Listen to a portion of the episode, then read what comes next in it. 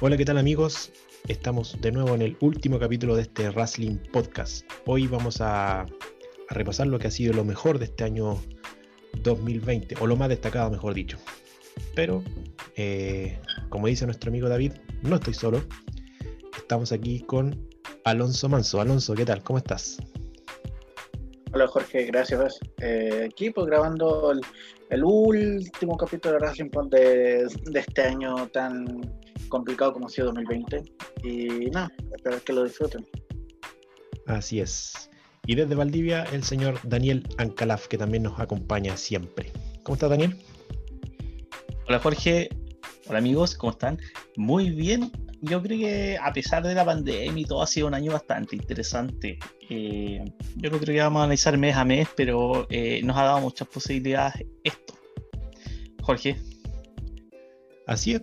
Eh, ha sido un año igual con hartas noticias. Eh, primero, eh, todavía repasando, eh, por así decirlo, consternados por, la, por el fallecimiento de, de, John Hoover, conocido como Brody Lee o como Luke Harper en WWE. ¿Qué le ha parecido esta, esta noticia? ¿Cómo se la han tomado? Ya lo, lo habíamos comentado en off, pero igual es bueno que sepan, la gente sepa sus reflexiones.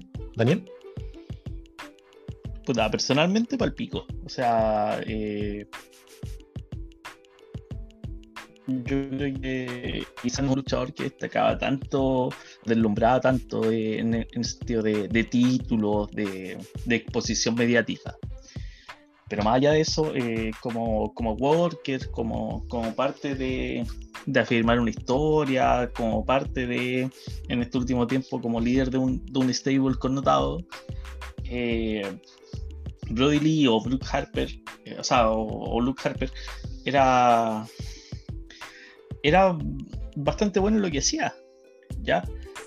Eh, además de que siempre hacían ver muy bien a sus rivales en sus luchas. Eh, tuvimos el gusto de verlo acá en Chile en, los live de W y incluyendo un regreso de su lesión.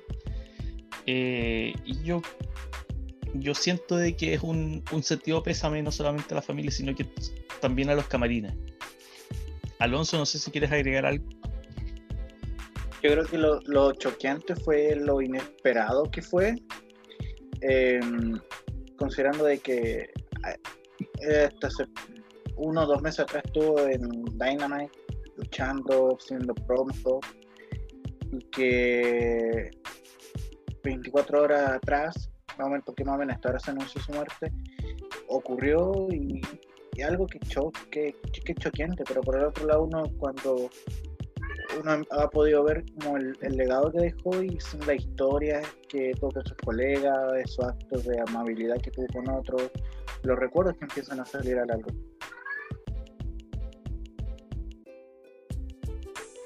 Así es, es, una, es un fallecimiento que, le, que, que, nos ha golpeado a todos.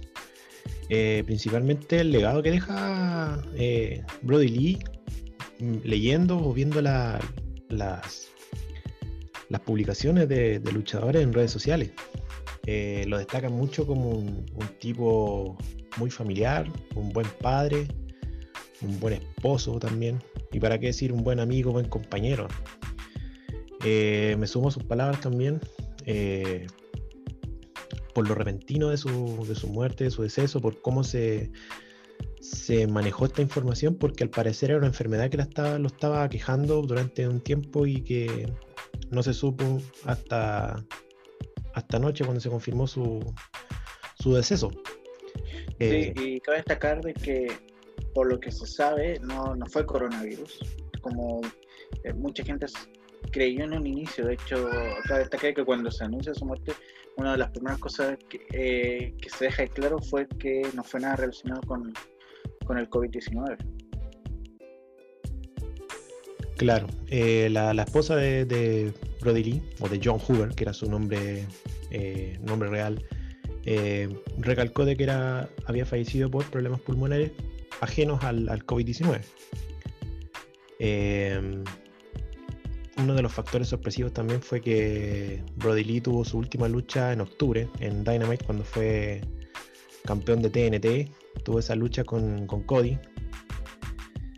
Y, y de repente nos encontramos con, con esta noticia, con este lamentable deceso. Daniel, ¿querés agregar algo?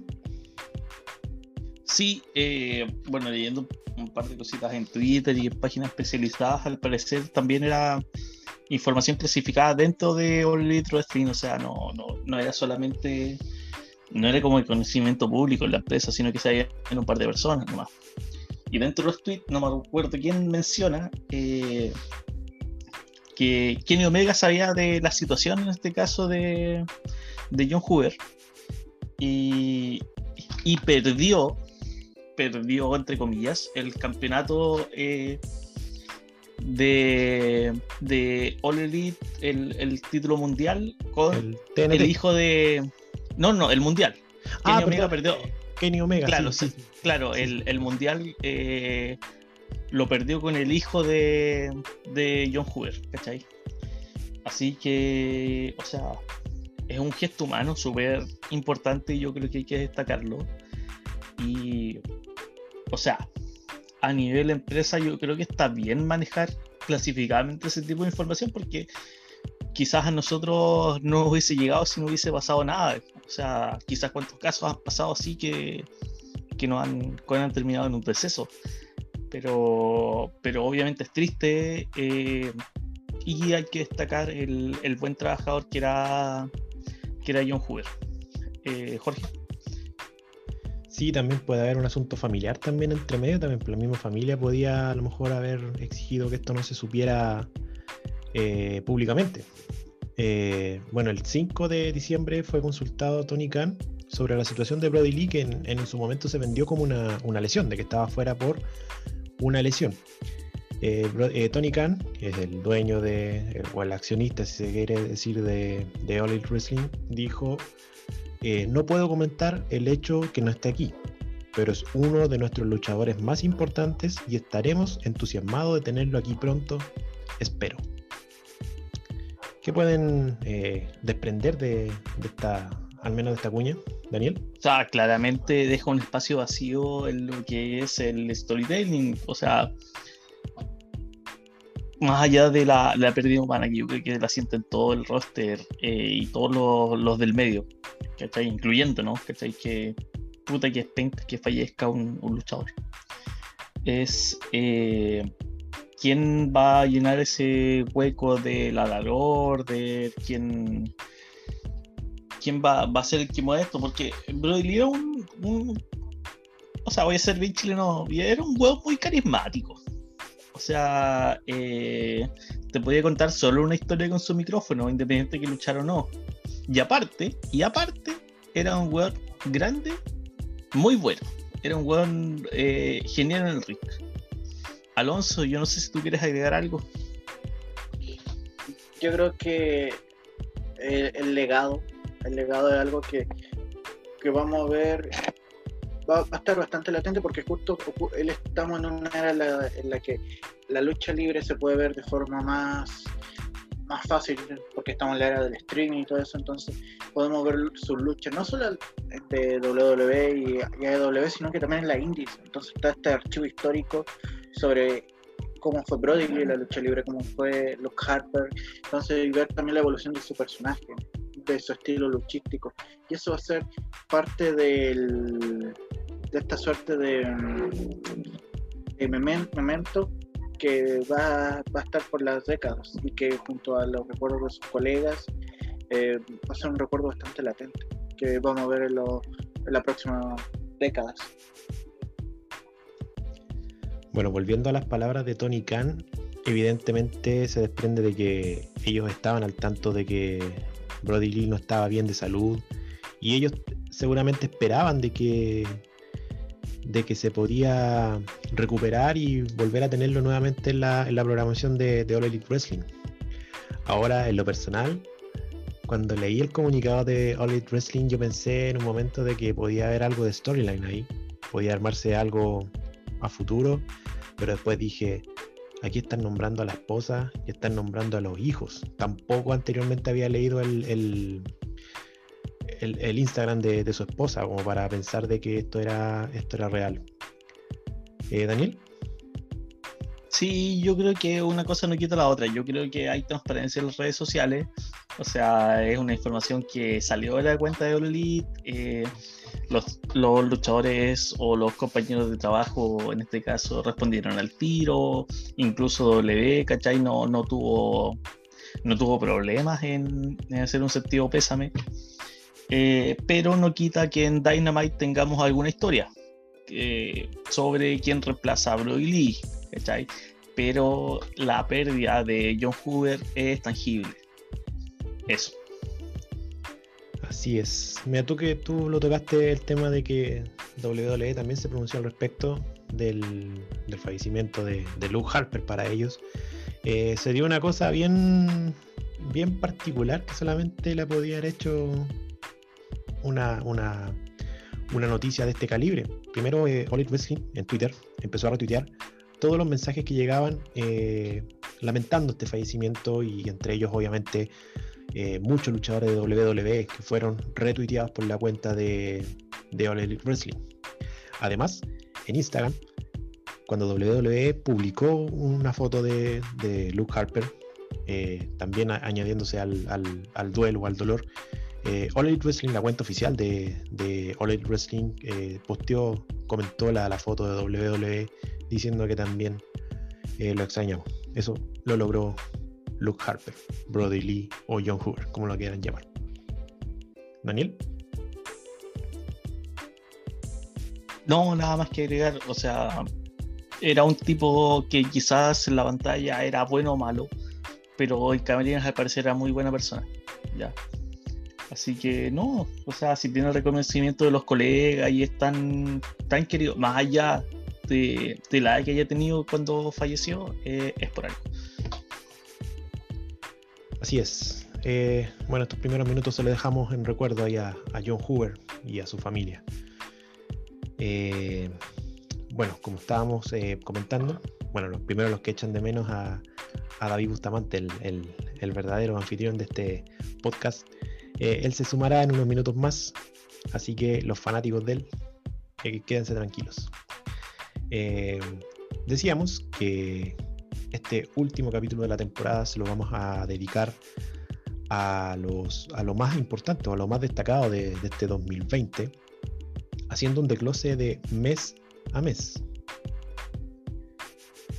Eh, Daniel, por ejemplo, en enero, lo más destacado fue a todas luces el regreso de Edge en Royal Rumble. Eh, ¿Qué te pareció o cómo lo tomaste? ¿Cómo, cómo, sentiste cuando eh, venía la cuenta regresiva, se toma el número 21 y empieza a sonar la música de Edge? ¿Cuál fue tu reacción en ese momento? O sea, a ver, vamos por partes. Eh, Royal Rumble, a mi gusto, es el evento más entretenido. Creo que es más entretenido incluso para el, fan nuevo todo. Eh, es más, más entretenido de ver y es más fácil de introducir a lo que es la lucha libre. Es algo visualmente eh, eh, recreativo. ¿ya? Eh, en, en, el caso específico, este año fue un año súper extraño. Y si bien, por ejemplo, a mí personalmente me gusta mucho el tema de ver, oye, quién de NXT asciende al main roster o, quién empieza a hacer ruido dentro de, de la batalla real más allá del, ganador específico, eh, claramente el retorno de Edge fue el, punto alto de no solamente el Royal Rumble, sino de que del primer semestre de, de WWE. Eh, un luchador que ¿Desde cuándo estaba retirado? ¿2010? ¿2011? No, no, no recuerdo específicamente. El 2011. Por ahí por febrero o marzo de 2011, si no me equivoco. Ahí fue la, notificación de Edge de que eh, se tenía que retirar por problemas médicos. Claro, y, Royal Rumble eh, es prácticamente el, puntapié inicial, no solamente del año, sino que del Road to Westermania, o sea, eh, el, que, el que todo el camino al, evento más grande. Claramente este año tuvimos un, un año medio extraño con este tema del COVID, tuvimos un Westermania sin público, pero, pero el retorno de Edge debe ser de, de algo que hubiese destacado en cualquier año, en cualquier época y, y en cualquier universo. Jorge. Así es. Eh, bueno, ya vamos a, después ya a tocar WrestleMania, pero otro de los aspectos destacados de este Royal Rumble también fue la, el punto de partida de la construcción o del gran 2020 que tuvo Drew McIntyre.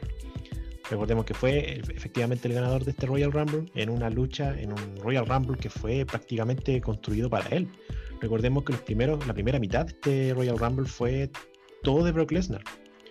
Hasta que llega Drew McIntyre y elimina a Brock Lesnar y de ahí se eh, encarama hacia las posiciones de, de, privilegio hasta llegar definitivamente a ganar este Royal Rumble. Daniel. Sí, concuerdo contigo. O sea, ya para un paréntesis, el, el Rumble femenino, la verdad, a mí no me, no me pareció tanto. Claro, gana Charlotte y todo, y tiene una historia ahí con el título de NXT que, si bien ayuda a elevar al, al, al sector de desarrollo, no termina en nada importante. Eh, sí, te demuestra en el Rumble masculino que McIntyre es, era el tipo a, hacer el rostro de doble. Que creo que es interesante del Rumble masculino es, eh, es cómo trabajaron a, Kate Lee. O sea, es un, un weón que venía haciendo ruido desde Survivor Series. Para el weón que solamente ve el main roster, Kate Lee apareció en el Survivor Series, apareció en el Royal Rumble y llegó a ganar varias cosas, o sea, y llegó durante el año al, main roster a ganar varias cosas. Eh, volviendo a, Drew McIntyre, sí, eh, era un, un que estaba, no estaba over, no estaba top dentro del main roster. Pero claro, gana el Royal Rumble y se, y se dispara y, respalda su trabajo eh, como, como un campeón fuerte. Jorge. También, y también cabe destacar de que antes de Drew McIntyre no recuerdo la última vez que los fanáticos quedaron conformes o quedaron contentos con el ganador del Royal Rumble. Estamos hablando, no sé, de, de Edge por ahí el 2010, estamos hablando de 10 años atrás. Yo creo que fue cuando ganó Triple H el Royal Rumble, eh, el título contra Roman, pero es más, más por el hecho de odiar a Roman que por alabar a Triple H, ¿cachai? Sí, fue más porque no fue Roman nomás. Eso fue como, fue una reacción, digamos, más que una, una, acción. Por ahí a lo mejor Nakamura puede ser, pero ese, ese, triunfo no quedó en nada al final. Eso fue como el, el comienzo del fin de la carrera de Nakamura, paradójicamente, eh, para el La noche, la noche nipona, sí. Sí. El resto ha sido toda una combinación entre los spoilers, ya varios meses antes ya se sabía quién ganaba, y más encima que ese ganador no te gustara, perdías interés en lo que era el Royal Rumble. Eso es lo, más destacado, al menos en enero. No sé si se te, se te viene algo más a la cabeza, Daniel, para pasar antes de pasar a febrero. No, no, no, no se me ocurre nada más así de lo inmediato. ok, entonces pasamos a febrero, mi, el mes de mi cumpleaños. eh, mira, yo quiero destacar, eh, en lo personal, el primer campeonato que gana Sami Zayn en el main roster, después de, estamos hablando de cuatro años casi. El 2016 debutó Sami Zayn en el main roster, luego de haber ganado obviamente el, título de NXT, de haber pasado unas buenas temporadas en, la marca amarilla, antes de, dar el salto. Sin embargo, durante esos cuatro años, Sami Zayn se convirtió en uno de los favoritos de la gente, pero que ese favoritismo nunca lo traducía en títulos o en push. Si bien el campeonato intercontinental en ese momento estaba bastante devaluado, el hecho de que Sami Zayn ganara un campeonato y que más encima sea el Intercontinental, igual como que levantó un poquito la carrera de Sami. Daniel. O sea, yo creo que está súper bien. O sea, me, parece que un, luchador con tanto tiempo un luchador que es constante, eh, no puede aspirar a no tener un campeonato. Ya. Ahora, claro, Sami Zayn, a mí me gusta, me gusta mucho, me siento identificado con él. Eh, me gusta Sami Zayn no solamente dentro del ring, sino fuera del ring, eh, todo lo que transmite y, además estoy súper a favor de, todo su, trabajo fuera de doble, o sea, ojalá los que están escuchando puedan interiorizarse en, todas sus causas con, Siria. Eh, pero, pero lamentablemente en W no basta con ser buena persona para ganar títulos. Entendámoslo así. Y, y, no basta con ser, y no basta con ser buen luchador. Eh, quizás cuántos hay atrás que no han ganado nada, ¿cachai? Eh, y, claro, cuando ganó, me hubiese gustado que Sammy hubiese ganado el título en otro momento, pero no me quejo, no, no, no me puedo quejar de esto. Eh, y yo creo que ha sido un, grandísimo trabajo el que, él, el que él ha hecho. Después, con el tema de la pandemia, él se retiró, después volvió así como el, legítimo campeón, tuvo ahí un feudo, lo volvió a defender. Y lamentablemente perdió hace muy poquito, pero no importa, el trabajo de Sami ha sido impecable este año. Jorge. Sí, sin duda, este 2020 yo creo que ha sido el mejor año de Sami Zayn en el main roster. Eh, ha sido un luchador entretenido, que ha dado buenas promos, que si bien se posiciona como un villano, pero para la gente, al menos de, o al menos la gente que cree un poco más en, lo que cree Sami Zayn, eh, me parece que es algo un, punto a favor para, para Sammy. Eh, otra de las cosas también que tú mismo, Daniel, lo, puntualizaste, que en febrero, ya pasando la lucha libre chilena, o a los chilenos por el mundo, más bien dicho, eh, la chilena Stephanie Baker firma contrato con el Consejo Mundial de Lucha Libre. También es un hito para la lucha libre chilena y para ella, obviamente. Daniel. Sí, o sea, Stephanie ya había tenido una lucha en el mes de enero con el Consejo Mundial, pero en, febrero se oficializa su firma. Y yo creo que ha sido un, o sea, a pesar de la pandemia, a pesar de que desde marzo hasta octubre no, había tenido luchas, Stephanie, eh, ha sido un, año de mucha exposición y, de afirmarse dentro de, la escena mexicana, que es una escena muy fuerte, o sea, eh, quizás algunas personas dentro de Chile, ¿cachai? Eh, si ven W pueden pensar de que la escena en México es, poco menos que un, que un circo, pero, pero sigue siendo una escena mundial y, sí, y es una escena muy fuerte. Y el consejo no es, el consejo es la, empresa más tradicional o más importante por delante de AAA, no, no, no, no desconozcamos ese tema. Así que bien por Stephanie, ha tenido un año súper regular, optó al, campeonato en pareja eh, durante el mes de, octubre, así que bien. Jorge. Eh, sí, quisiera también recordar de que Stephanie Baker el, año pasado fue invitada al campeonato, al, torneo, mejor dicho, por el campeonato eh, de las Amazonas, campeonato universal creo que se llamaba, eso fue como el primer acercamiento que tuvo Stephanie Baker en su condición de invitada. Ahora con contratada por, por el consejo se dan estas luchas que, tú acabas de mencionar. Daniel. Sí, oye, eh, y, punto aparte, esto viene a coronar una carrera que yo creo que es de las más destacadas a nivel internacional. O sea, Stephanie no, no, por, no porque no por suerte ha llevado el sobrenombre de la primera, sino que, eh, o sea, no es porque sea la primera luchadora en México, sino porque eh, fue la primera en Estados Unidos, fue la primera en Japón. Oye, estuvo luchando en Stardom, que es una de las empresas top a nivel de lucha femenina, entonces eh, sí, sintamos un, no, no digo que sintamos un, un, poquito de que es nuestro triunfo, sino que de verdad aplaudamos que está desarrollando eh, lucha libre para eh, nosotros. Jorge. Así es. Bueno, con esto cerramos febrero y ya partimos a marzo, donde comienzan las malas noticias. En marzo comienzan las suspensiones de los eventos acá en Chile, los que alcanzaron a hacer eventos eh, creo que hasta el 15 de marzo, creo que fue el, último evento que se hizo aquí en Chile de lucha libre. Eh, también tuvimos, eh, Clandestino también sufrió la, pérdida o el robo de, algunas cosas de su bóveda.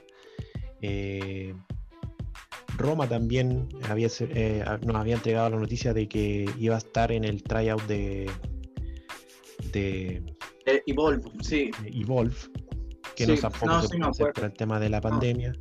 No, y luego, luego eh, Evolve es vendida a WWE y la marca desaparece. Claro. Entonces, eh, marzo, bueno, fue un, ya desde la quincena que la cuestión, las cosas empezó a ir eh, cuesta abajo dentro de Chile, porque ahí llegan los primeros casos de coronavirus y, ya empieza a golpear con fuerza a nivel mundial, o sea, ahí se empiezan a suspender eh, eventos, eh, no solo en Chile, sino que, que, a nivel mundial, y ahí, y ahí empieza esta larga espera. Daniel. yo creo que es un año, o sea, un, mes complicado para todos. Y, te queda esa incertidumbre de cómo, cómo vamos a hacer lucha libre. O sea, en ese sentido, si no me equivoco, W hizo unas sesiones de grabación, ¿cierto? Y, grabó shows como por dos o tres semanas. Eh, tenía sesiones grabadas, claramente no era, no era en vivo. Ah, sí, pues en el eh, Performance Center, de cuando las grabaciones duraban como hasta las 5 de la mañana y eran y eran maratónicas. De hecho, si no me equivoco, así hicieron WrestleMania. Eh, con grabaciones que duraban hasta esta hora porque se, se repetían tomas, eh, ángulos para la edición y todo eso. Y eran, eran cosas, eran grabaciones maratónicas demasiado exigentes con el talento. Claro, entonces era súper extraño era súper extraño y, nos dio un rato a WrestleMania súper extraño. Eh, pero pero eh, creo que las compañías grandes, no acá en Chile claramente, las compañías grandes eh, pudieron, pudieron seguir el ruedo. Jorge. Sí, en marzo comenzaron las, las emisiones de WWE semanales dentro del Performance Center y sin público, que eran unas emisiones que eran prácticamente eran refritos de, de pay-per-view anteriores, eh, en, plena, en pleno desarrollo de WrestleMania, eh, cambiaron los planes sobre la marcha, ahí mismo en marzo también se, dio la noticia de que WrestleMania se, iba a hacer en el Performance Center a puertas cerradas, en fin, eh, marzo fue un año negro para la lucha libre mundial. Queremos también, bueno, ahora vamos a, dar la bienvenida a don David Bustamante que se, se integra a nuestra transmisión. David. Hola, ¿cómo están? Perdón por la demora, tuve un pequeño problema casero, eh, por lo que no haya podido comenzar a grabar. Eh, de hecho, mi programa, mi problema casero está aquí al lado mío viendo el celular y, mirándome. Una hija, mi hija no, no, no, se quiere, no se quiere quedar dormida. Así que eh, voy a intenté cambiar de estrategia y está aquí a ver si más ratito la hacemos dormir. Nada, sobre lo que ustedes están hablando, solo quiero decir que en su momento yo encontré que fue bien irresponsable lo que hizo WWE, para serle sincero. Creo que lo comentamos, creo que Carlos lo dijo cuando todavía era parte del podcast. Pero también es cierto que, que cuando todo paró, eh, la única entretención que había eh, en ese minuto era WWE. Bueno, yo era Elite Wrestling, obviamente. Pero porque no había fútbol, no había básquetbol, paró todo, todo. Y si uno lo mira para atrás, quizás, claro, fui responsable, pero dentro de todo tampoco hubo eh, como, no sé cómo decirlo, eh, un tema humano que, lamentar. No sé si sean buenas, sean, sean buenas o malas las medidas, finalmente eh, el asunto le resultó a WWE porque si bien tuvo infectados, eh, no, no, no hubo nada tan grave. No, y, además igual están los rumores de que Kevin Dunn no, tenía este capricho con la mascarilla, de, que aparecían en el público y luego empezaron con, con, los extras que eran parte del Performance Center y que estaban dentro de estas como cabinas de plexiglas alrededor del ring y, para que luego ya evolucionara el Thunderdome. Claro, pero en retrospectiva eh, yo tengo un sentimiento encontrado. A eso voy. Acá agradezco porque necesité, o sea, yo creo que nosotros no le tomamos el peso, por lo menos en Chile, a lo importante que es la entretención. Y en ese aspecto WWE se adaptó, y Ole Elite también, se adaptó y logró mantener el, el, el, formato, ¿me? O sea, eh, sin público.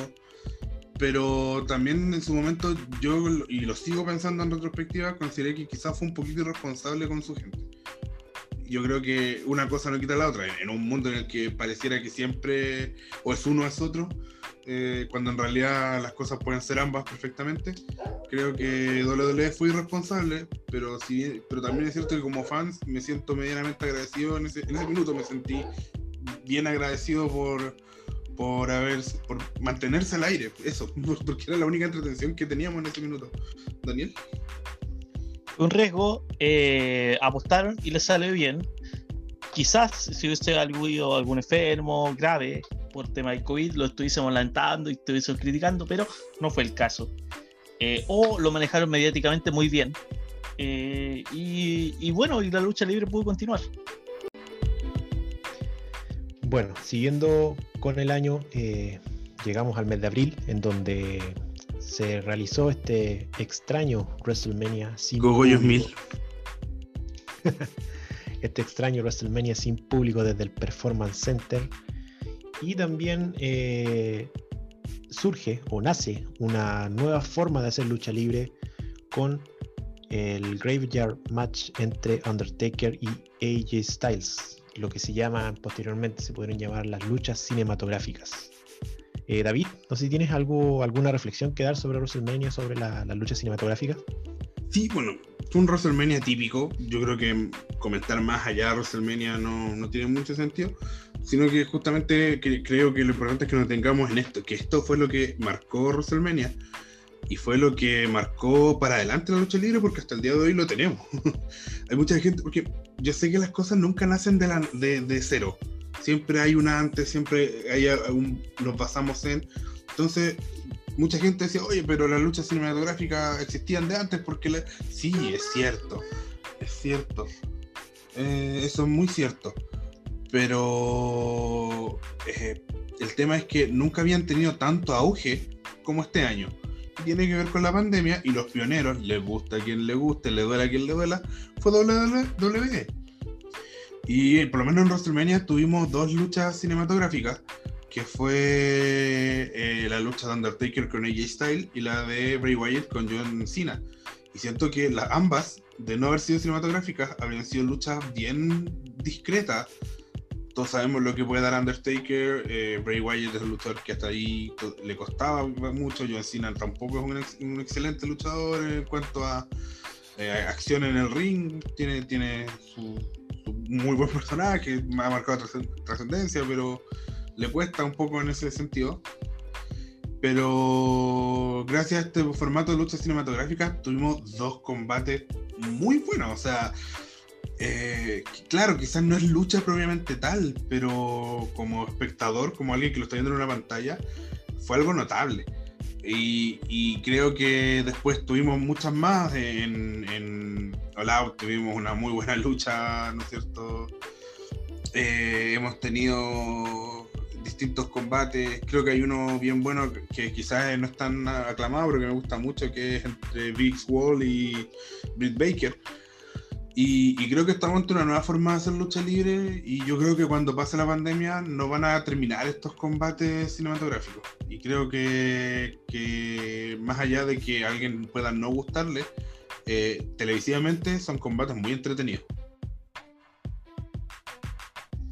Oye, no nos olvidemos de que, eh, bueno, W no es pionero en separar Western Media en dos días, ¿ya? Hay otras empresas que ya habían separado sus eventos grandes en, dos sesiones. Pero yo creo que lo hizo bastante bien porque eh, la jornada de WrestleMania era demasiado maratónica. Ya era, o sea, era más larga que un Super Bowl, por ejemplo. Eh, de hecho, eh, ahora que lo mencionas, yo creo que algo que W está consciente de eso y abusa de, esto. O sea, yo creo que un resumen un resumen en 7 horas no, no puede ser posible. Yo yo por más de que te venda la experiencia y todo eso, pero no se puede, o sea, no, yo lo encuentro demasiado. No sé qué, qué opinan ustedes. Sí, no, sí es súper cazador, estamos de acuerdo.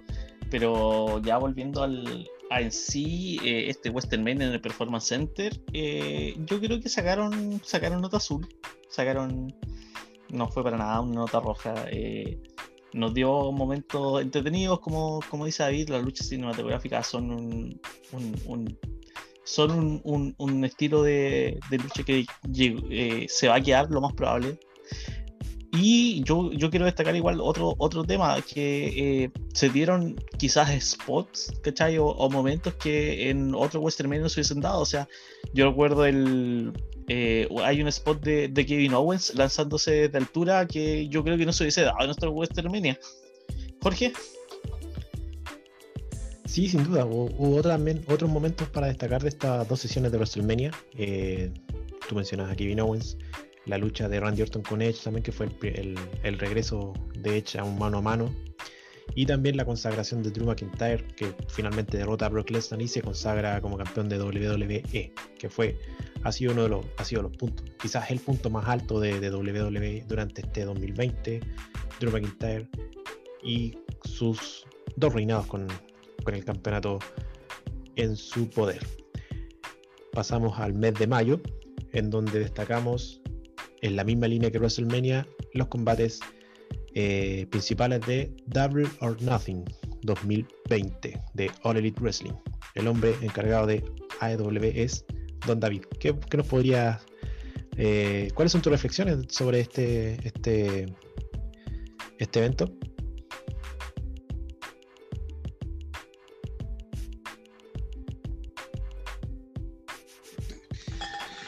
Mira, fue un muy buen evento y es el último, tiene la particularidad que es el último evento de All Elite Wrestling que vi en diferido, o sea, vi algunas luchas, pero no lo vi 100% en vivo.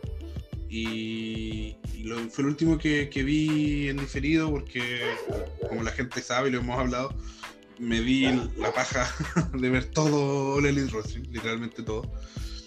Y yo creo que tomó muchas cosas eh, de WrestleMania buenas como el tema de los combates cinematográficos. Y, en sí, toda, es un, es un pay-per-view donde se, se, nota todavía que All Elite Wrestling estaba en, formación, que estaba buscando un poquito su estilo televisivo.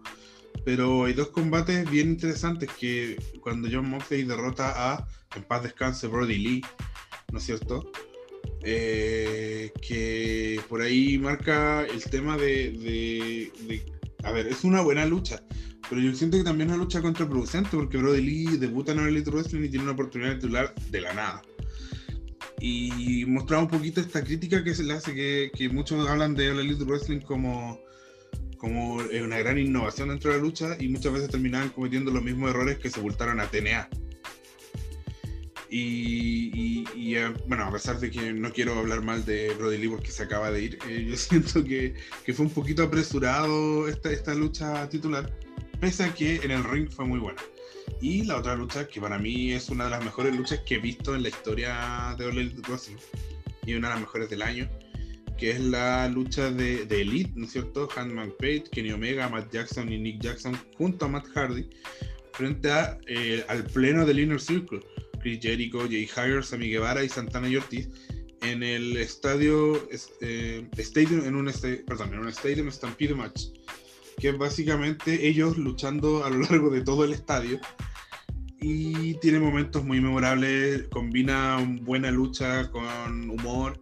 Si usted no la ha visto, le recomiendo verla. Para mí, una de las mejores luchas del año. Y ya nos, al, al, tomar la posta All Elite Wrestling, nos confirma un poco que, las luchas cinematográficas iban a comenzar a, ser eh, una constante y son una constante en este año y son lo, que marca gran parte como innovación este año 2020.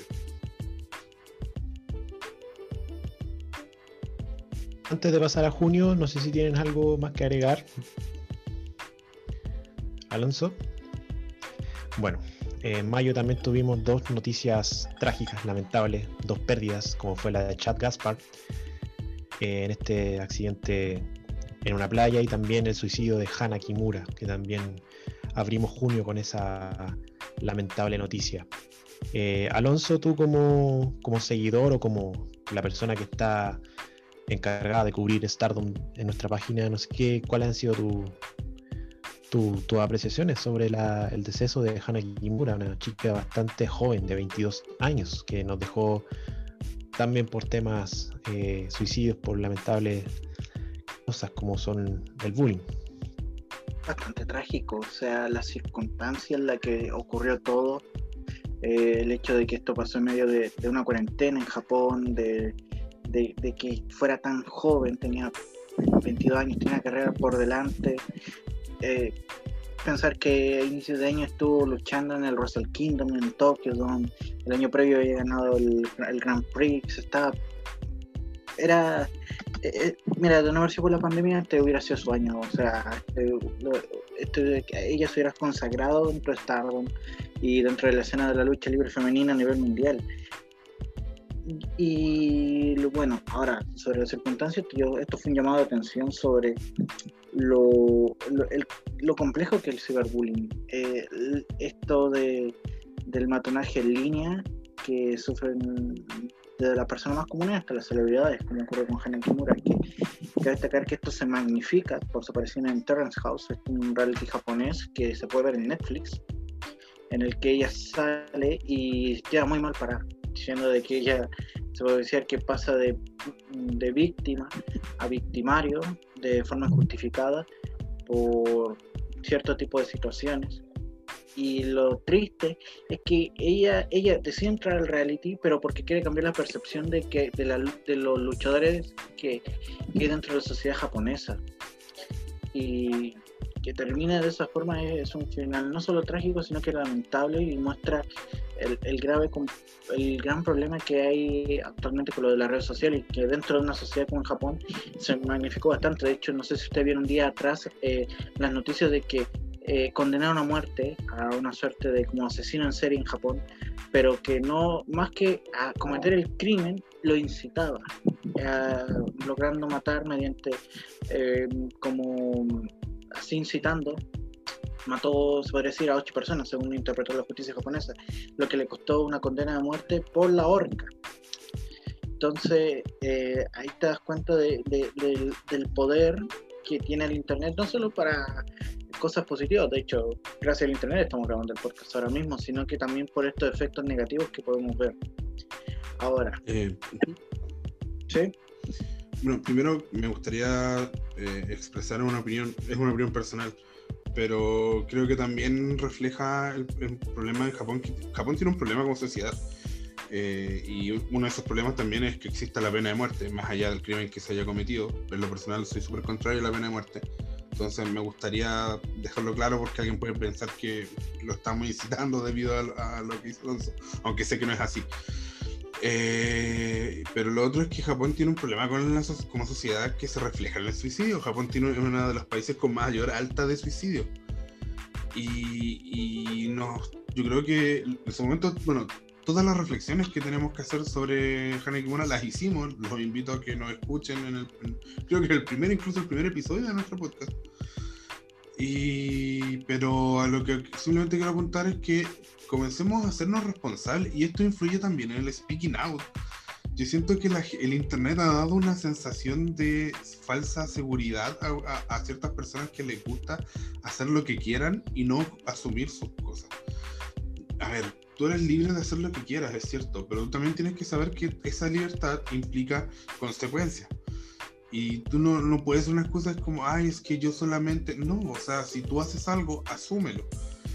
Entonces, eh, eh, yo siento que tiene que ser parte de la educación integral. Ahora también es, esa parte, sobre todo en, esta, eh, en, este, en estos tiempos de internet, porque hay mucha, mucha gente, demasiada gente, que cuando tú vas y le dices lo que hiciste no se, no se hace, ¿cómo se te ocurre haber hecho eso?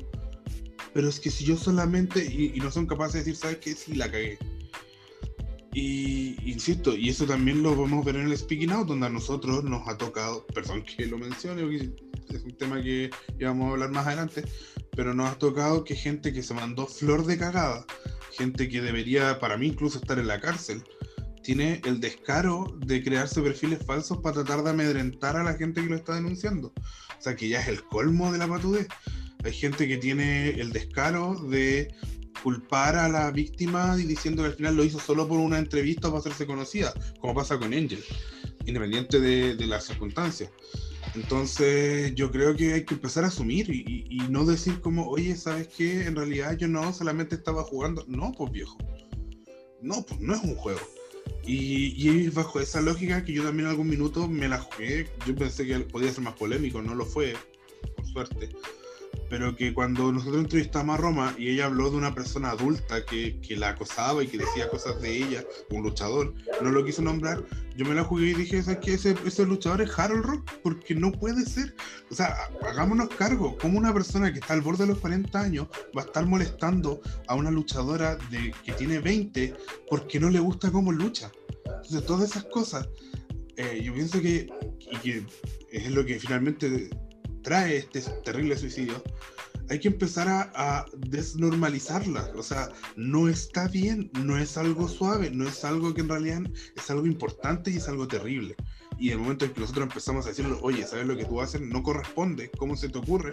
De verdad hay, hay un cambio en, en, en la actitud de la persona que lo hace, porque obviamente estas personas lo hacen por, eh, obviamente, eh, esta falsa, este, este falso, ¿cómo decirlo?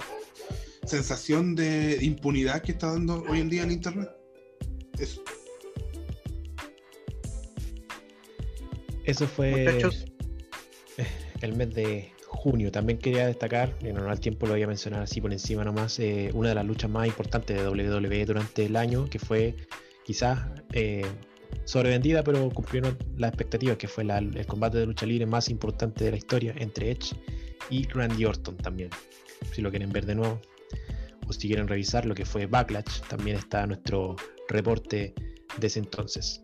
En julio también tenemos algo negativo que destacar lamentablemente, como fue el reportaje que hicimos como, como medio a las malas prácticas que se aplican en, o que se aplicaban en Legión Lucha Libre a raíz de algunas denuncias de los luchadores de la interna, como eh, tratos indignos, como por ejemplo el no tener alimentación, el explotar a los luchadores también, y que se lo pudimos constatar y lo pudimos eh, graficar en una nota.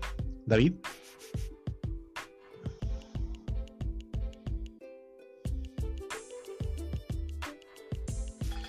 Sí, mira, la, nota, eh, hoy día incluso eh, estuve hablando con alguien respecto a esta nota, eh, se hizo básicamente porque leí a mucha gente enojada respecto con Legión. Comencé a preguntarle los motivos y nos encontramos con esta situación. Y que me parece que es lo lógico, ¿no? O sea, hay una parte, nosotros, lo vuelvo a decir, lo he dicho muchas veces, pero no somos periodistas, pero intentamos hacer un trabajo periodístico. Y como tal también es parte de la ética periodística el eh, no eh, quedarte de brazos cruzados ante un problema tan grande. Está en parte de la ética el decir, ¿sabes qué? No, nosotros tenemos que hacer, eh, mostrar esto que está pasando y que no corresponde. Yo creo que no hay mucho más que decir, o sea, lo que pasaba es terrible, no debiera ser, o sea, me parece cómo vas a tener a chicos de 16, 15 años a tu cargo y no vas a ser capaz de darle un almuerzo en todo el día, o sea, no sé, eh, suena hasta esclavitud para mí. Entonces, básicamente quiero decirle a la gente que no escuche, que a lo mejor sueña con ser luchador, que no se deje pisotear, que la lucha libre está por sobre estos tipos que, que se aprovechan de que simplemente, y hoy en día, gracias a, bueno, gracias a Dios o a quien sea que uno crea, y gracias sobre todo a las personas que lo han hecho posible, hoy en día tenemos lugares que son mucho más serios y que es mucho más profesionales donde entrenar lucha. Entonces aproveche eso y, y nada, porque, y ojalá no pierda su amor por la lucha libre porque hay un chanto que intente lograr. Solamente eso. ¿Algo más que agregar? Eh, una espera de que se aprendan lecciones de, de, en cuanto a este tipo de prácticas porque ya eh, es algo básico, o sea, weón, ¿qué, te cuesta ofrecer un plato de comida a luchadores? Porque estamos hablando de, deportistas de alto rendimiento, por más de que la gente le, guste destacar de este teurismo que hay alrededor de la industria local, pero esta gente no es no es algo rústico o, algo por el estilo, sino que gente que tiene una preparación profesional y espera al menos un trato digno. Porque esto no es solo lo que pasa en la región, sino que ocurre también en muchas promociones, en el que también se hace esta suerte de que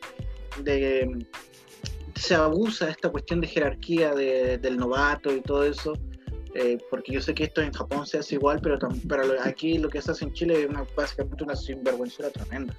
Y eso, y espero que ese tipo de prácticas se desaparezcan de una vez por todas.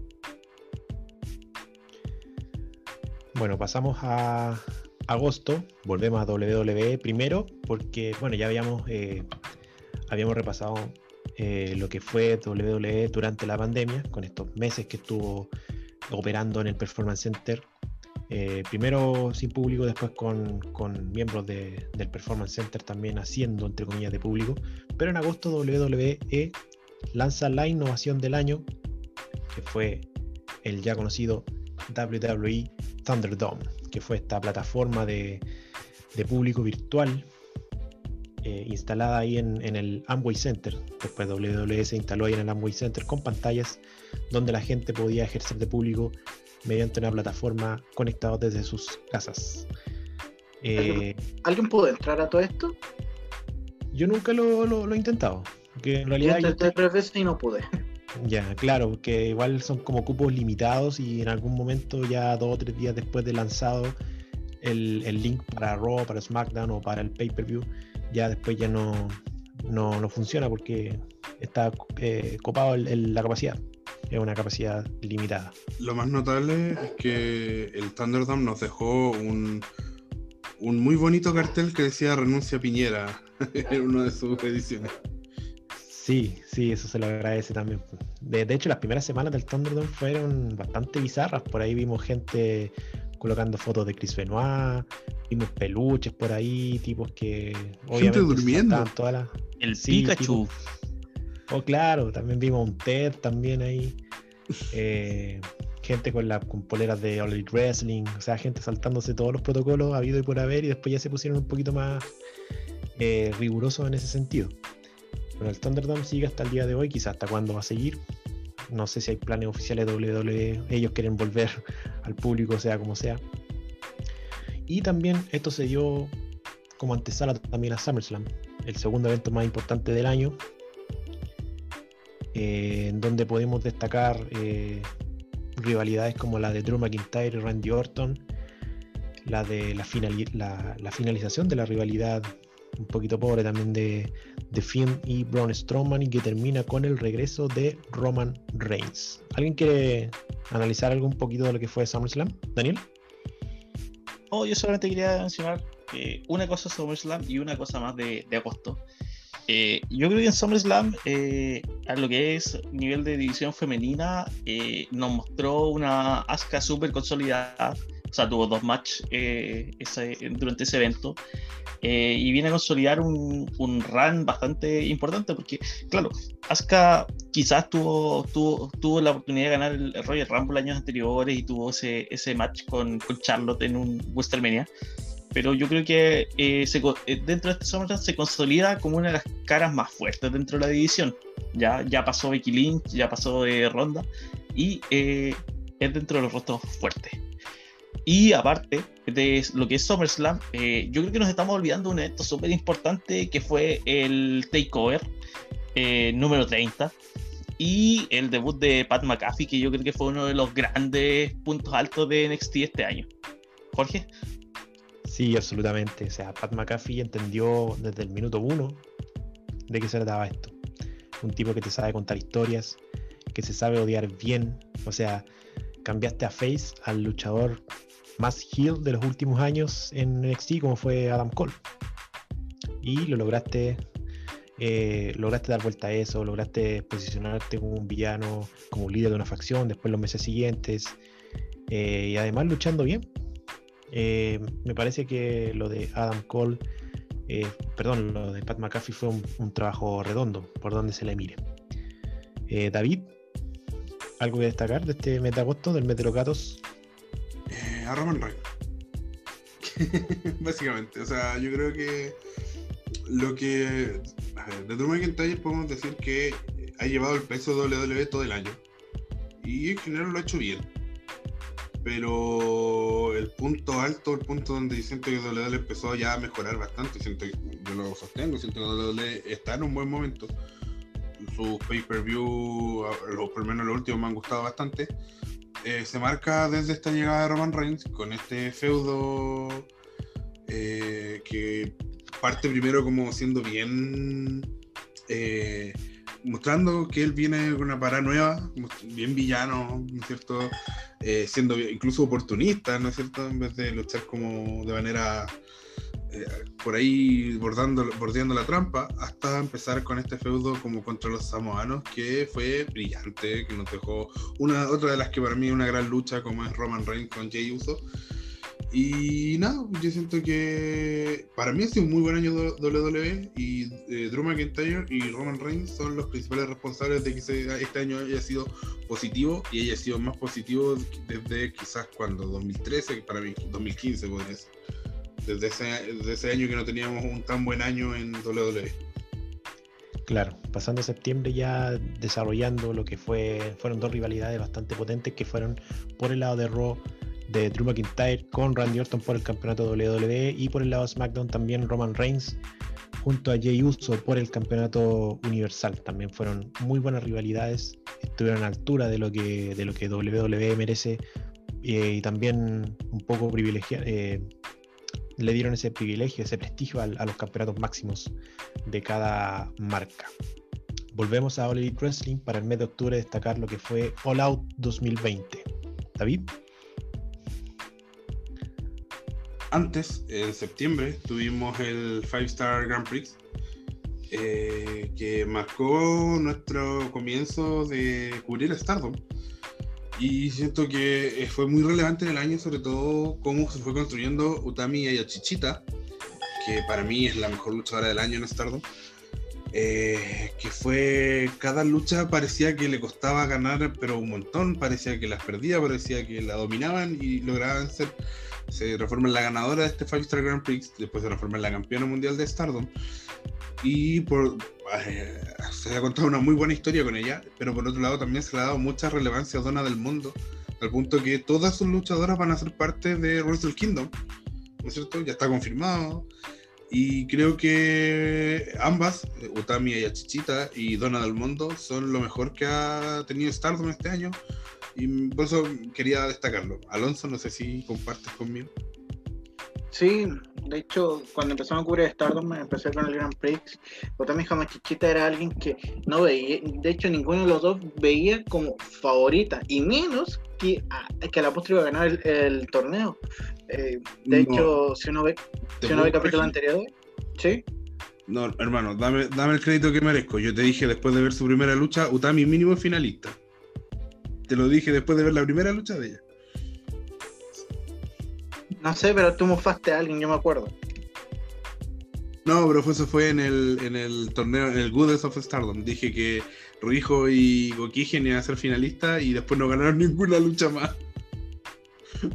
Bueno, dado el crédito al cacho, eh, Utami, eh, de, hecho, Utami tiene esta suerte de como de boom de auge en la fecha final porque la fecha final llegamos, llegamos y dentro de ese bloque habían al menos cuatro luchadores con chances matemáticas de llegar a la final porque en Stardom la final era la líder del bloque rojo, la líder del bloque azul. Y Otami Chichita gana su lucha, da el batacazo y termina ganando el torneo en una lucha bastante convincente. De hecho, duró 15 minutos y los primeros 15 minutos y ella dominó lisa y llanamente 10 minutos de la lucha de forma de, forma de, forma constante y, y fortísima. Ahora sí, pasando a octubre, eh, como ya habíamos mencionado, eh, All Out 2020 fue como lo más destacado del mes dentro de All Elite Wrestling, donde se destacaron dos luchas como por ejemplo el Mimosa Mayhem Match, esta bizarra lucha en donde Orange Cassidy venció a Chris Jericho y también una lucha que termina catapultando un poco a MJF, pese a que perdió, pero le dio una muy buena lucha a John Moxley por el campeonato mundial de All Wrestling. Aparte de esas dos luchas, David, ¿te quedas con alguna otra reflexión más? Yo creo que es un gran evento. Yo creo que es, de hecho, debe ser uno de los mejores pay-per-view que ha tenido All Elite Wrestling. Eh, por ejemplo, hay una lucha excelente entre Hikaru Chida y Thunder Rosa. Eh, creo que la lucha, algo que de verdad no Elite jamás lo he vuelto a ver, ni lo vi antes, que hubo dos luchas femeninas, una lucha cinematográfica bien buena entre Miss Wall y, y Britt Baker.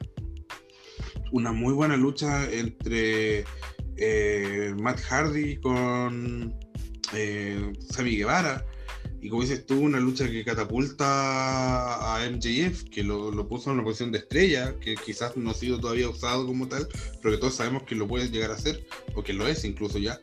Y también nos mostró a eh, FTR eh, como nuevos campeones en pareja, y todos sabíamos lo que venía después de eso, que, que va, este, este, vamos a tener este feudo con los Jumbox. Así que yo siento que por lo menos lo que he visto de All Elite Wrestling, este fue el mejor pay-per-view que han entregado. ¿Alguna otra reflexión del mes de octubre antes de pasar a noviembre, Daniel? Sí, o sea, coincido en gran parte con David. Eh, creo que ha sido el mejor evento de All Elite. Eh, sin duda, la, lucha de, Chida versus Rosa ha sido el, mejor match femenino del año de All Elite. Pero quería destacar de que tanto el match de Cassie versus Chris como el de Moxley con MJF eh, sirvió para levantar rostros que lo que veníamos criticando hace un, par de meses, que son rostros nuevos, ¿cachai? Fuera de, eh, fuera de W. Entonces, eh, sí, por favor, denos más talento fuera de, lo conocido, ¿cachai? Porque yo creo que es lo que mejor le hace a esta empresa. ¿Por qué?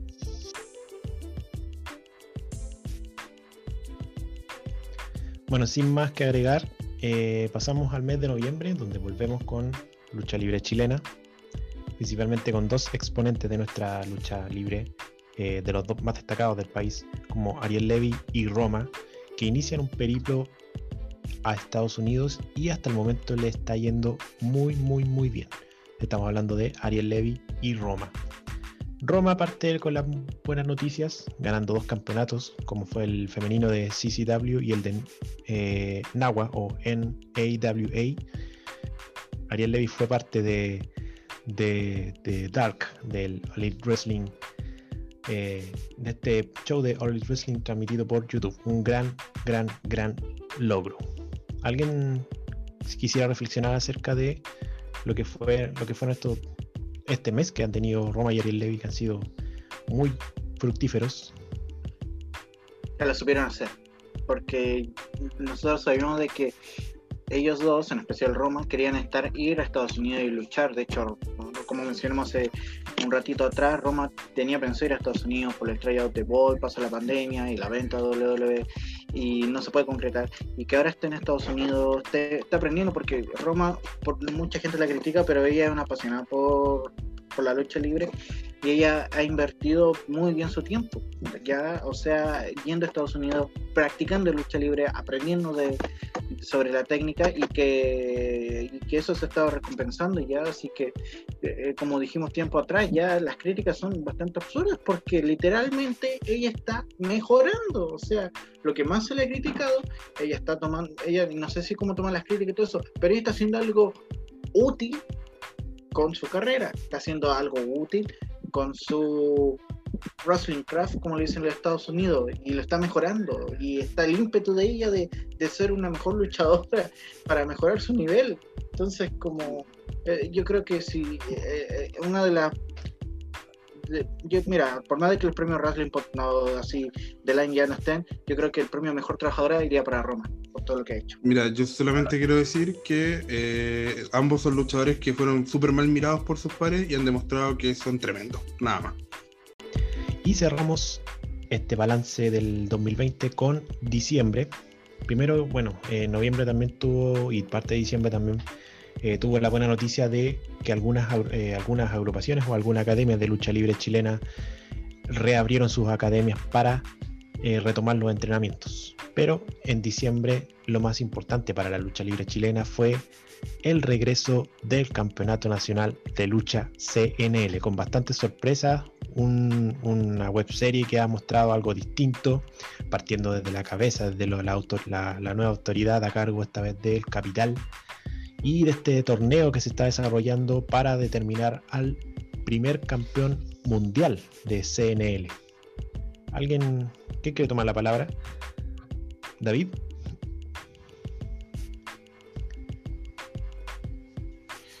Sí, eh, yo creo que estuve un año sin nada de lucha libre nacional y comenzó bien a lo grande con un con un show donde no se escatimó en recursos eh, para para tratar de hacerlo de la mejor manera posible. Eh, lamentablemente estamos comentando esto cuando solo hemos tenido dos capítulos. Me habría encantado tener un poquito más para poder hablar.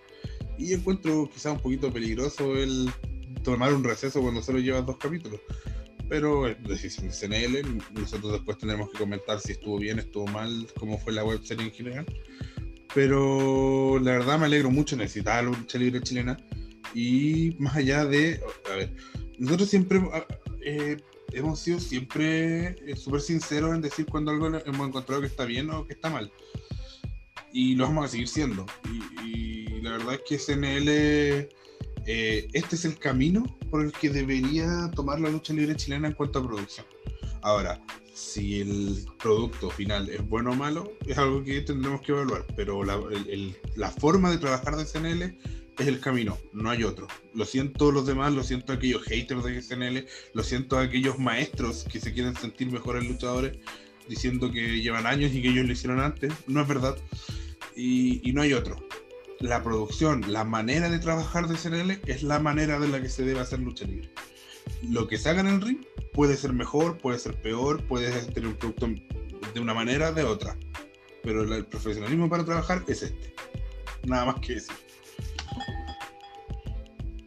Claro, también una de las grandes novedades de CNL fueron algunos rostros nuevos, como por ejemplo el de Taylor Wolf, y regresos también en grande, como fue el monstruo conjunto con, con Azagot, eh, el regreso también de Alex Hero, como nueva parte de este también, de este campeonato, de este torneo que determina el campeón mundial de CNL. Y bueno, eh, adhiero también a David, eh, siento que dos capítulos que más encima duran media hora, también es bastante prematuro como para analizar un global de lo que ha sido este, este regreso de CNL. Pero sí lo que ha mostrado ha, sido bastante. Eh, ha sido bastante interesante, sobre todo con la muestra de lo que pedimos en el primer capítulo que se mostró en el segundo, como fue el, la explicación de por qué Jorge Salazar no estaba no estaba siendo parte de la autoridad como lo venía haciendo en los años anteriores, se da una se da también una explicación de por qué el capital se toma este se toma CNL y le da un, vuelco a la al, a la forma de, ejercer este, esta autoridad. Daniel. Sí, quiero, quiero contar un poquito lo que, lo que estás diciendo.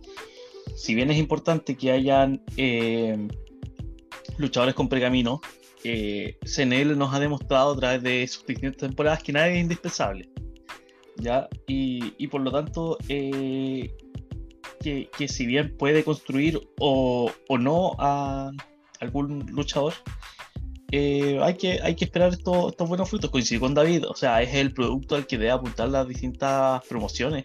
Y no olvidemos de que eh, en este caso los episodios están siendo vistos no solamente en Chile, sino que fuera de, de nuestro país. Jorge. Sí, absolutamente. O sea, eh, creo que lo, comenté en su momento. Eh, eh, han, habido reviews en inglés de, los episodios de, la temporada anterior de CNL, lo que significa que, el trabajo está siendo seguido por otras latitudes.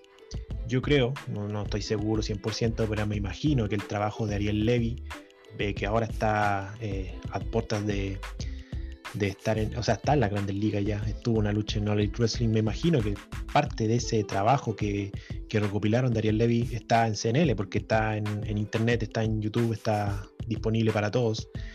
Eh, y también la producción de este, sobre todo esta, esta temporada, también eh, es de los mejores de Sudamérica, o sea, estamos hablando de un nivel bastante alto eh, para los estándares de, al menos de la lucha libre chilena, y es me sumo a sus palabras también, es lo que se pide para desarrollar o para profesionalizar la lucha libre en Chile.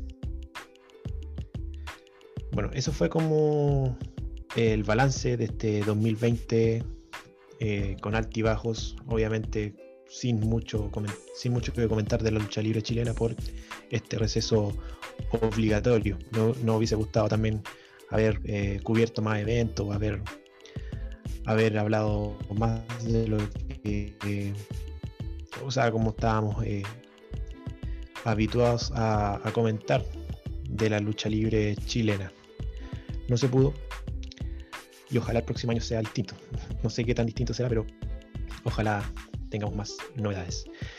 para finalizar, quisiera preguntarle a cada uno de ustedes cuáles son si me nombran un par de luchas de las mejores de este 2020, más allá de que ya habíamos comentado algunas, habíamos anticipado durante eh, los minutos anteriores. Quisiera partir contigo, Daniel, si recuerdas alguna de las luchas que te dejaron este 2020. Eh, bueno, voy a, voy a hablar un poquito más de, lo que es la división femenina de, de la tienda de empresa. Ya hemos hablado de que en Olite eh, el match de Hikaru con Thunder Rosa fue lo mejor que se ha visto dentro del año en, esa empresa. Pero a nivel de WWE, eh, me quedo con. Hay, hay varios matches súper entretenidos para ver durante el año. O sea, a principio de año, en lo que es el main roster, estuvimos viendo un Becky Lynch versus Asuka en el Royal Rumble. Yo creo que es un, perfecto inicio como de, de, este, de esta temporada. Eh, y eh, el cierre de Bailey versus Sacha Banks en Hell in a Cell es tremendo, según yo, a, nivel de storyline.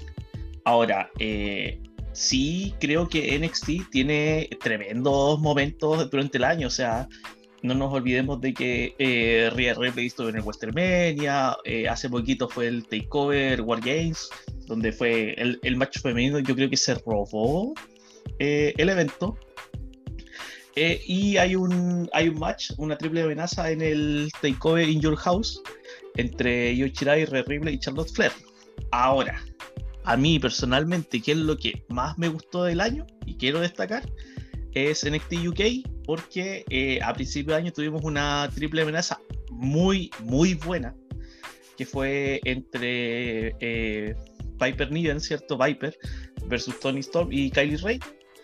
Y eh, ya casi al final del año eh, tuvimos un, un, match en un capítulo semanal donde se dieron con todo eh, dos de estas luchadoras que fue Piper Niven versus Kylie Ray. Y de verdad, si tienen, si, tienen la network, si tienen la posibilidad de verlo, véanlo. Es buenísimo.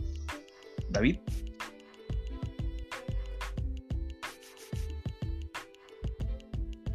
A mí me gustaría destacar dos luchas de Stardom hay más lucha, obviamente acá ya lo nombré y uso con con Roman Reigns, ¿no es cierto? Eh, las luchas cinematográficas, hay varias que son muy buenas, pero me gustaría destacar dos luchas de Stardom porque es lo que descubrí este año y que me gustó mucho.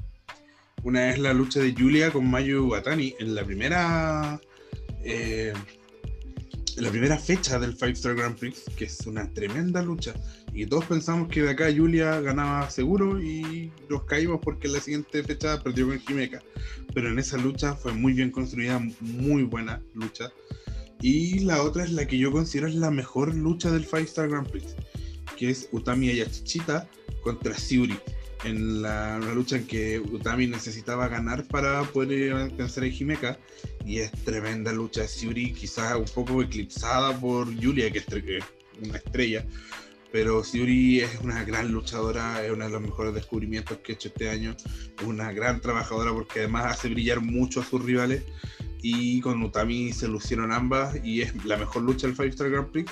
Y es tan buena, es tan buena esa lucha que eclipsa la final, que yo siento que Utami con Jimeca en la final no logra ser tan buena, entre otras cosas, porque estaba el recuerdo de esta semifinal, comillas, semifinal, muy latente. Esa.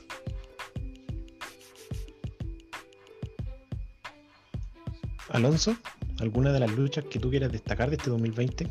Mm, bueno, dado lo interrumpido que fue este año y que junto a David descubrimos Stardom, yo creo que para mí una de las luchas destacadas fue lo de Utami Hamachichita versus Mayu Watani, cuando cuando en este primer enfrentamiento, pero bajo la nueva, este bajo nuevo contexto teníamos la ganadora del Five Star Grand Prix versus a la campeona máxima. Y terminan y nos terminan ofreciendo una de las para mí en mi opinión la mejores luchas en la que se, pudo ver a una la, a la mejor Utami Chichita y a Mayu Watani que pesa que estuvo complicada la lucha aún así supo dar una buena lucha principio a fin y que nos deja claro de que eh, en mi opinión personal una buena lucha no solo es sobre el protagonismo y todo eso sino que también en cómo en saber recibir se podría decir porque porque algo que yo y el cacho no, hemos dado cuenta es que eh, cuando las luchas en Stardust están segmentadas en esto de los cinco minutos, tú puedes ver cómo cambia el liderato de la lucha de forma progresiva. Ya, o sea, no es como uno, no es algo que, que es un dominio absoluto, total, sino que siempre hay, hay esas cosas que cambian la balanza a lo largo. Y eso se pudo ver en esta lucha, que si tienen la oportunidad de verla, eh, háganlo. Y yo creo que también sirve como para que ¿Cómo tú puedes explicar lo que es la lucha libre japonesa 100% femenina? Yo creo que eso es un buen ejemplo.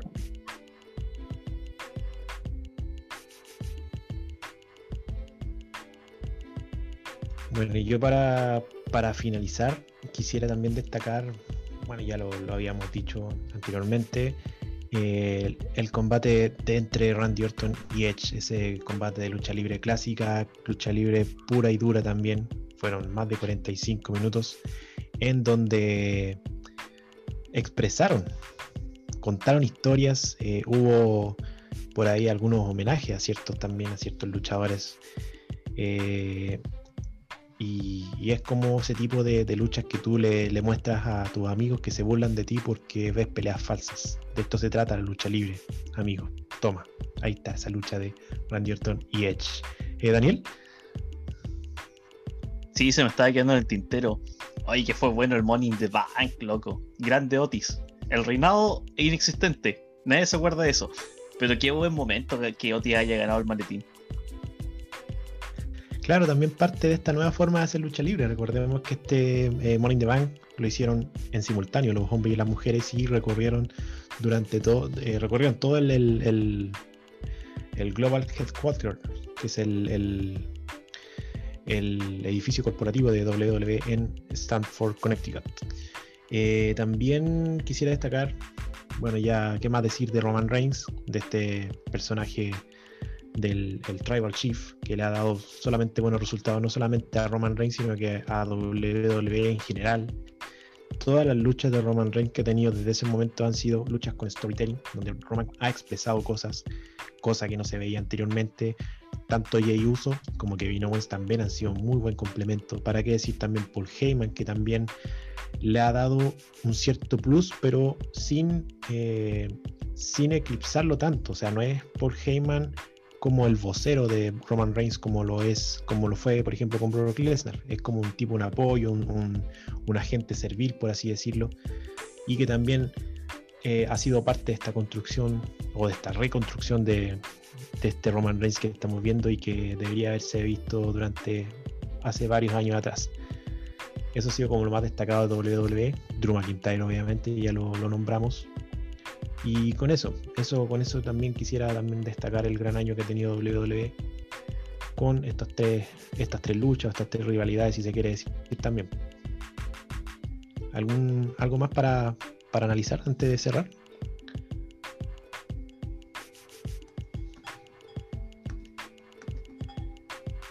Eh, solo decir que. No me di cuenta que tenía el micrófono abierto, sorry. solo decir que creo que ha sido un buen año luchístico. Que obviamente es una lástima la pandemia que no permite al público, que es la esencia. Y espero que esto se acabe pronto, esta pandemia de mierda. Y que la lucha libre chilena principalmente siga creciendo en pos de gente que quiere hacer esto de manera profesional en que quiere hacer buena lucha, después de gente que se preocupa de sus luchadores.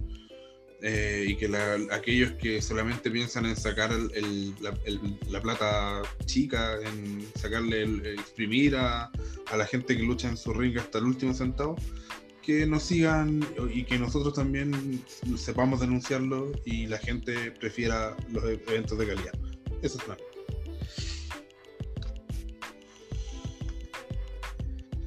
Bueno, para ir cerrando también, quisiera eh, comentarle a todos nuestros auditores que estamos ya publicando las bases y las categorías para lo que será eh, los premios Wrestling Pod lo mejor de la década, ya que no estuvimos, obviamente no, no vamos a tener la, lo mejor del 2020, pero sí vamos a, vamos a tener eh, esta edición especial de, de los premios que hacemos cada fin de temporada, pero esta vez premiando lo mejor entre 2010 y 2020.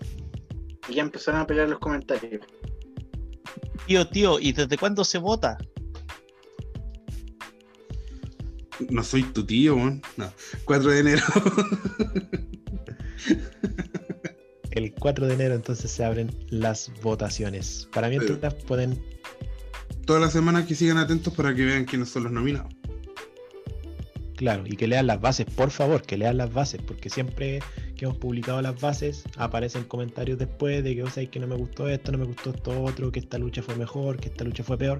Viejo, ahí están las bases. Nosotros desde un principio eh, dejamos claro cuáles son nuestros criterios. Y supiera la gente que entre nosotros nos acuchillamos por los cinco nominados. Claro, no, todos pueden quedar contentos, ni siquiera entre nosotros que somos los que armamos el cuento. Pero eso, está hecho con mucho respeto, mucho cariño y también mucho profesionalismo. Así que por favor también mírenlo de ese lado y respeten nuestro trabajo. Eso, para antes alguna reflexión antes de finalizar. Entonces cerramos este capítulo y cerramos esta temporada deseándoles a todos un próspero 2021, que lo pasen muy bien, que, que sea un, muy buen año para todos, que lo pasen excelente, no sé si se pueden hacerlo con su familia o, o, tratando de cuidárselo lo que más puedan. También por favor respete las cuarentenas donde las hay, no vayan a, no vayan a lugares masivos. Em, no, no, compren fuegos artificiales. en los fuegos artificiales. Eso mismo no, no, no, no fomenten los fuegos artificiales, por favor. Eh, respeten a las mascotas también, que son los que más sufren con estos, eh, con estos desgraciados.